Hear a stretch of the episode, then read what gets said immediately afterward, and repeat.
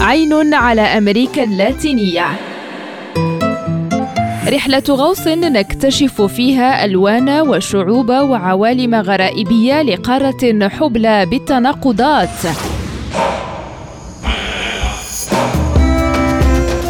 عين على أمريكا اللاتينية. برنامج يأتيكم كل يوم على ريم راديو مع هشام الأكحل. مثل الندوب المنتشرة في شوارع وساحات بونوس ايرس تحكي اللوحات الصغيرة المستطيلة الشكل المنقوشة على الأرض تحكي صفحات مظلمة من التاريخ الحديث الذي لا يزال يؤرق تذكره الأرجنتينيين. تلك النقوش المشكلة من أربعة أو خمسة أسطر تذكر بأسماء المختفين وتواريخ اختطافهم وتلخص التراجيديا الكاملة لحالات الاختفاء القسري لآلاف الأرجنتينيين وبعض الأجانب في ظل الدكتاتورية العسكرية والمدنية التي غيرت إلى الأبد مسار التاريخ الحديث للبلاد خلال سبع سنوات. من سنة 1976 إلى 1983 جرح غائر ما زالت الأسر مكتوية بناره حتى الآن. في شارع الولايات المتحدة ببونوس آيرس نقرأ العبارة التالية. هنا تم اختطاف واعتقال 12 شخصا ناشطا بتاريخ ثامن دجنبر 1977 على يد إرهاب الدولة. وفي لوحة أخرى نقشت على شارع كاياو ببونوس ايرس نقرأ هنا كان مقر كتيبة المخابرات 601 التابعة للجيش الأرجنتيني موقع رمزي لإرهاب الدولة. خلف كل لوحة تذكارية وكل اسم وكل تاريخ هناك حياة أرجنتينية أجهز عليها على حين غرة بقرار تعسفي من المجلس العسكري الذي تمكن من نشر الرعب في البلاد وحكم بقبضة من حديد ونار. في تحد للجلادين أسست مجموعة صغيرة من النساء الضعيفات بشكل غريزي تقريبا.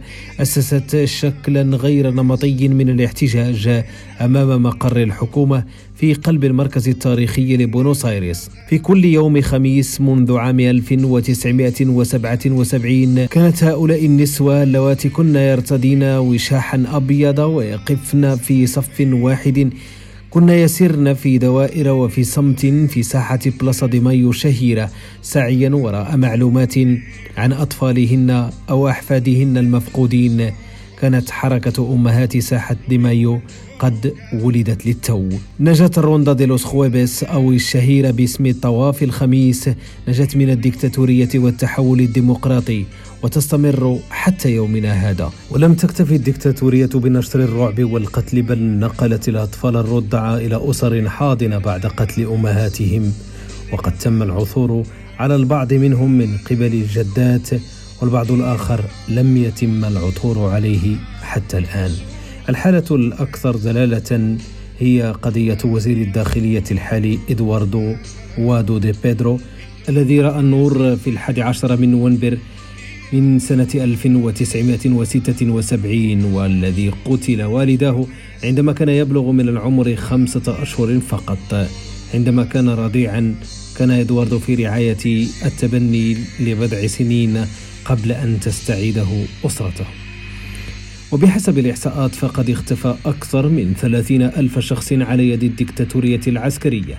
ووجه القضاء الأرجنتيني لائحة اتهام إلى أزيد من ثلاثة ألاف شخص من المدنيين والعسكريين لتورطهم في هذه الجريمة.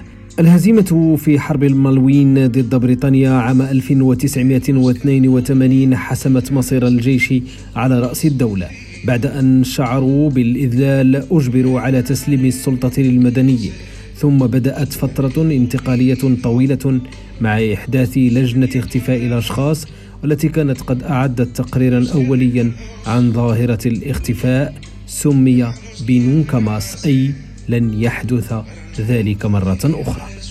الجرح لم يندمل بعد رغم مرور أزيد من أربعة عقود وستستمر اللوحات التذكارية وأمهات بلاصة دي مايو مع وشاحهن الأبيض المشهور المربوط نحو أعناقهن.